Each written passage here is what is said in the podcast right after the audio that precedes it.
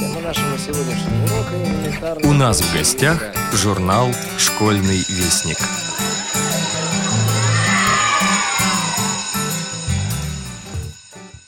Здравствуйте, уважаемые слушатели Радио ВОЗ. Юрий Кочетков снова у микрофона. А это значит, что вы сейчас услышите обзор мартовского номера журнала «Школьный вестник», который уже рассылается нашим читателям.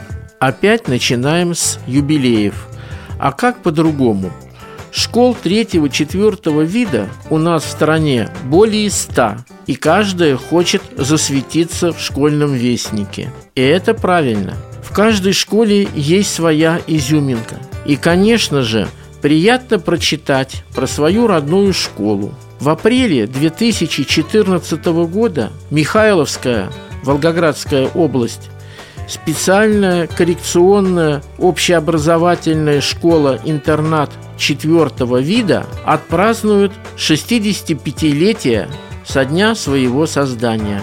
Тифлопедагог этой школы Татьяна Ткаченко в статье «Здесь детскому сердцу тепло» рассказывает и об истории школы, и о выпускниках, и о сегодняшней жизни учеников.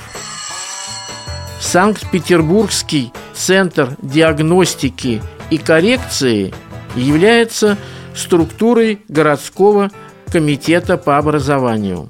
Одна из главных задач его – определить для каждого ребенка с особыми потребностями индивидуальный образовательный путь. Именно в этом учреждении работает героиня статьи Ильи Бруштейна «Образовательный путь для особого ребенка» Сима Григорьевна Генкина.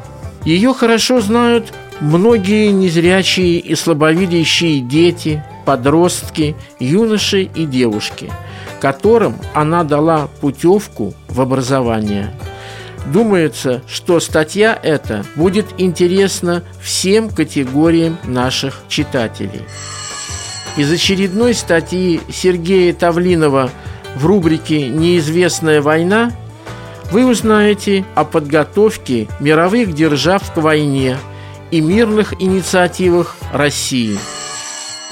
Проба пера знакомит сегодня с новыми стихами Надежды Мельниковой, которая живет и учится в Лаишеве. Стихи незрячих поэтов Дмитрия Алешина и Розы Гуревич не раз публиковались на страницах нашего журнала. Их хорошо знают читатели нескольких поколений. Поэтическая волна сегодня знакомит юных читателей с их творчеством. 9 марта 1814 года в небольшом селе Маринцы в Киевской губернии родился Тарас Григорьевич Шевченко, украинский поэт, прозаик, художник.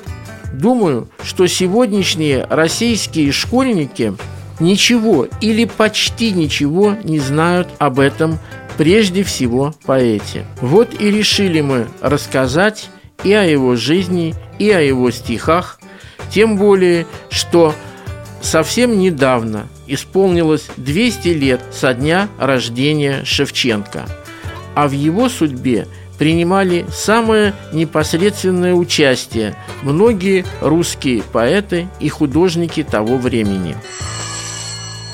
Рубрика «Азбуки Веди» предлагает самым юным нашим читателям познакомиться с новыми стихами Александра Лугарева, а также узнать о дальнейших приключениях героев повести Ирины Антоновой «Тайна гранатовых зерен».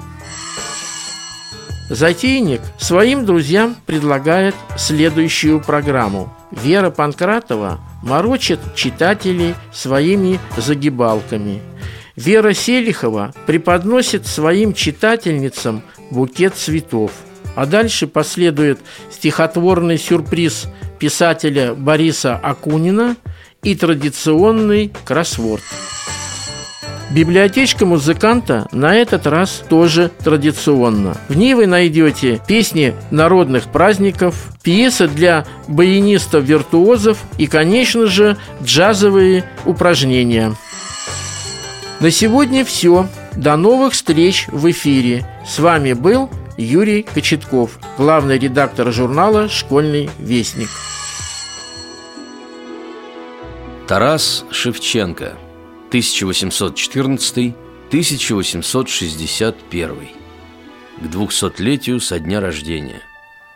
9 марта 1814 года в маленьком селе Моринцы в Киевской губернии родился Тарас Григорьевич Шевченко, украинский поэт, прозаик, художник.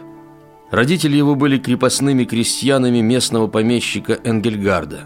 Когда мальчику исполнилось два года, семья переехала в другое село, Кирилловку, где и прошло детство Тараса. В 1823 году умерла его мать, и отец женился на вдове с тремя детьми. Мачеха относилась к пасынку сурово и практически не занималась его воспитанием. Единственной отдушиной в жизни мальчика была дружба с его старшей сестрой Екатериной, которой он поверял все свои детские тайны. Но судьба не баловала Тараса. Любимая сестра вышла замуж, а в 1825 году скончался его отец – Мачеха судьбой сироты не интересовалась, и Тарас превратился в беспризорного ребенка.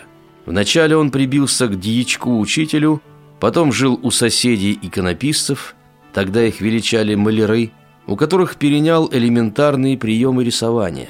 В школе у дьячка он выучился грамоте. Когда мальчику исполнилось 16, он приглянулся управляющему поместьем Энгельгарда и был определен поваренком на кухню – а позже переведен в казачки. Как неудивительно, но Тарас всегда находил время для занятий живописью, что было замечено самим помещиком. Энгельгард отдал его в обучение профессиональному художнику в Вильне. Шевченко прожил в Вильне полтора года, а когда помещик отправился в Петербург в 1831 году, то взял способного парня с собой, рассчитывая сделать из него собственного живописца – с 1832 года Тарас обучался у художника Василя Ширяева. В 1836 году Шевченко познакомился со своим земляком Иваном Сашенко. Этот художник и познакомил его с Карлом Брюловым, Алексеем Венециановым и Василием Жуковским. Они сразу увидели в юноше недюжинный талант – и приложили все усилия для того, чтобы выкупить крепостного, сделать его свободным. Но Энгельгарда уговорить было нелегко, и ходатайство прославленного академика и живописца Брюллова и профессора Академии художеств Венецианова лишь убедило помещика, что его крепостной чрезвычайно дорого стоит. Шевченко был очень тронут и обнадежен заботой о нем таких уважаемых людей – но переговоры о выкупе затянулись надолго. Чтобы ускорить дело, Энгельгарду была предложена совершенно невообразимая по тем временам сумма для выкупа крепостной души, и он не согласился. Жуковский нашел способ, как добыть необходимые деньги. Он обратился к Брюллову с предложением нарисовать его портрет, а затем, организовав лотерею, картину продать. Брюлов согласился немедленно и написал портрет в кратчайшие сроки. Картина ушла за две с половиной тысячи рублей. 22 апреля 1838 года Тарас Шевченко стал свободным человеком. Он до самой смерти не забыл о том благодеянии, что совершили для него друзья. Жуковскому он посвятил одно из крупнейших своих произведений «Катерина», не остался в долгу и перед остальными. В том же 1838 году Шевченко начинает обучение в Петербургской академии художеств, где его наставником и другом стал художник Карл Брюллов. Позже он вспоминал это время как лучшие годы своей жизни. Тогда же расцвело его поэтическое дарование. В 1840 году увидел свет сборник его стихов «Кобзарь», тепло принятый интеллигенцией Петербурга. Гайдамаки самое объемное поэтическое произведение Шевченко, было опубликовано в 1842 году. А в следующем, 1843 году, Шевченко получает диплом свободного художника и отправляется в путешествие по Украине. Во время этого путешествия он знакомится с удивительно доброй и умной женщиной, княжной Варварой Репниной. Результатом поездок Тараса Шевченко по родной стране стали такие крупные произведения, как «Тополя», «Наймичка», «Перебендя», «Хусточка» и «Катерина». Украина оценила поэзию Шевченко, и он стал желанным гостем в каждом доме, где говорили на украинском языке. В 1846 году в Киеве Шевченко сближается с Николаем Костомаровым и живо интересуется делами создающегося Кирилла Мефодиевского общества. В основном в него входили молодые люди, которым были близки проблемы развития славянских народностей, в том числе и украинской. Почти всех участников арестовали – и предъявили обвинения в организации политического тайного общества. Наказание они получили разное, но Шевченко пострадал больше всех. Его забрили в солдаты и отправили в Оренбургский корпус. При этом ему запретили рисовать и что-либо писать. Особо печальную роль в судьбе Шевченко сыграла его эпиграмма «Сон», написанная на императрицу. Третье отделение – представила императору Николаю I экземпляр стихотворения. Если верить свидетельству Белинского, читая ее, государь хохотал, но, дойдя до строк, посвященных его жене, рассверепел. Поначалу Шевченко определили Ворскую крепость в Киргизской степи, угнетающий поэта своей плоскостью и однообразностью. Но особенно удручал Тараса Шевченко запрет на рисование и писание стихов – Хорошо еще, что было разрешено писать письма. Шевченко переписывался с Жуковским и даже обратился к незнакомому ему лично Гоголю, надеясь на его симпатии к Украине. Жуковского Шевченко в письмах просил лишь об одном – и спросить у императора милость, возможность рисовать. Но Николай I в этом вопросе оказался непреклонен. Но окружающие офицеры – относились к поэту с пониманием и симпатией. Особенно лейтенант Бутаков и генерал Обручев, который назначил Шевченко в экспедицию для изучения Аральского моря и даже поручил ему зарисовывать Аральское побережье и местных жителей. Но это дошло до Петербурга, и лейтенант Бутаков с генералом Обручевым получили выговоры, а Шевченко сослали еще дальше, в Новопетровское – повторив строжайший запрет на рисование. В Новопетровском Шевченко прожил почти семь лет, и до самого освобождения ему не разрешалось брать в руки ни кисть, ни карандаш. Но он сумел обойти запрет на рисование и занялся лепкой, и даже попытался освоить фотографию, но реактивы и пластинки, не говоря уже о самом аппарате, стоили чрезвычайно дорого. Во время ссылки в Новопетровском – он обрел и новых друзей среди образованных ссыльных поляков. Долгие беседы с ними подвигли Шевченко к осознанию идеи о слиянии в одно целое единоплеменных братьев. Нарушая высочайший запрет, Шевченко тайком пишет в ссылке повести на русском языке «Близнецы», «Художник», «Княгиня». Эти произведения содержат множество подробностей автобиографического толка – но изданы повести были много позже.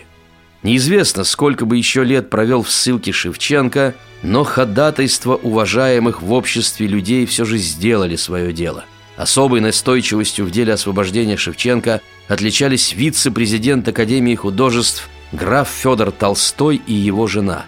Шевченко был освобожден в 1857 году 2 августа и выехал из места ссылки. По дороге он надолго задержался в Нижнем Новгороде, потому что не мог проживать в столичных городах. Во время пребывания в Нижнем Новгороде Тарас Григорьевич был покорен красотой юной актрисы Пиуновой и, несмотря на значительную разницу в возрасте, решил жениться на ней. Но это сватовство не принесло поэту радости. Ему было отказано. Разрешение на въезд в Москву Шевченко получил лишь в марте 1858 года. В Москве в его честь был устроен вечер, на котором поэт увиделся с Аксаковыми, княжной Репниной, актером Щепкиным. Он стремился в Петербург. Свидания с друзьями в столице закружили его, но достаточно быстро он начал работать над изданием произведений, созданных в Новопетровском. Летом 1859 года Шевченко отправляется на родину. Он не был там более десятилетия. Появляется мысль приобрести землю на берегу Днепра, и он даже выбирает подходящий участок – но во время переговоров о покупке Тарас Григорьевич ухитрился чем-то задеть честь шляхтича Козловского. Тот быстро настрочил донос, в результате которого Шевченко был арестован и отправлен в Киев. По счастью, генерал-губернатор приказал прекратить пустое дело. Шевченко вернулся в Петербург. После ссылки Шевченко писал мало. В основном его интересы сосредоточились на гравировании – в 1860 году в декабре состояние здоровья Шевченко ухудшилось. Доктор, который лечил его, поставил диагноз – водянка, но скрыл правду от своего пациента. Зимой 1861 года поэт с трудом передвигался по комнате, а лестница для него стала непреодолимой преградой. Но смертельно больной Шевченко постоянно мечтает о поездке на родную Украину, свято веря, что это может спасти его от любых напастей. Близкие к нему в то время люди вспоминали, что Шевченко как манны небесной ожидал царского манифеста об отмене крепостного права. 19 февраля, когда должен был быть объявлен манифест, пришлось на Масленицу – и подписание отложили из-за боязни народных волнений.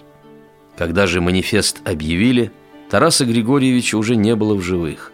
Свой последний день рождения поэт провел в ужасных мучениях. На следующий день он нашел в себе силы, чтобы спуститься в мастерскую, но там упал и сразу же умер.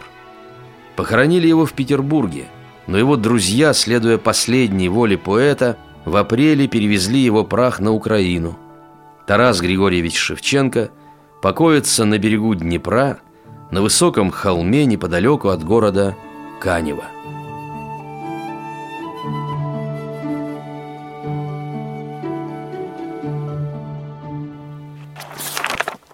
В каземате моим соузникам посвящаю.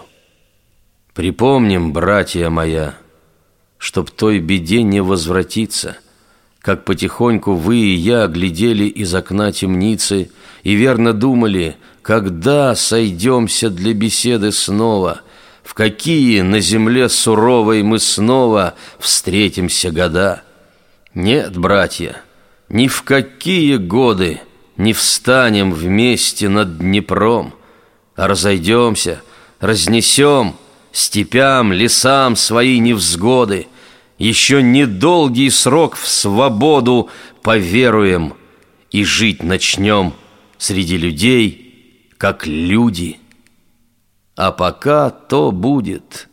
Друг друга вы, друзья мои, Украину любите, и за нее несчастную Господа молите, а его забудьте, други, и не проклинайте, и меня в неволе лютой порой вспоминайте. Не греет солнце на чужбине, а дома слишком уж пекло. Мне было очень тяжело и там, на славной Украине. Любви и ласки я не знал, я сам от многих отдалился, блуждал, тихонечко молился, панов злодеев проклинал — Глухие давние лета Тогда повесили Христа, Его бы и теперь казнили. Теперь мне счастья нет нигде, А может, счастья и не будет, И на Украине нашей люди, Как на чужбине, как везде. Но мне хотелось бы другого — Чтоб люди сделать не могли мне гроб из дерева чужого — чтобы хоть горсточку земли ко мне из-за Днепра святого святые ветры принесли. И это все. Вот так-то, люди, хотелось бы. Да что гадать? Зачем и Бога утруждать, когда по-нашему не будет?» Тема нашего сегодняшнего урока – элементарные функции и. Откройте ваши учебники.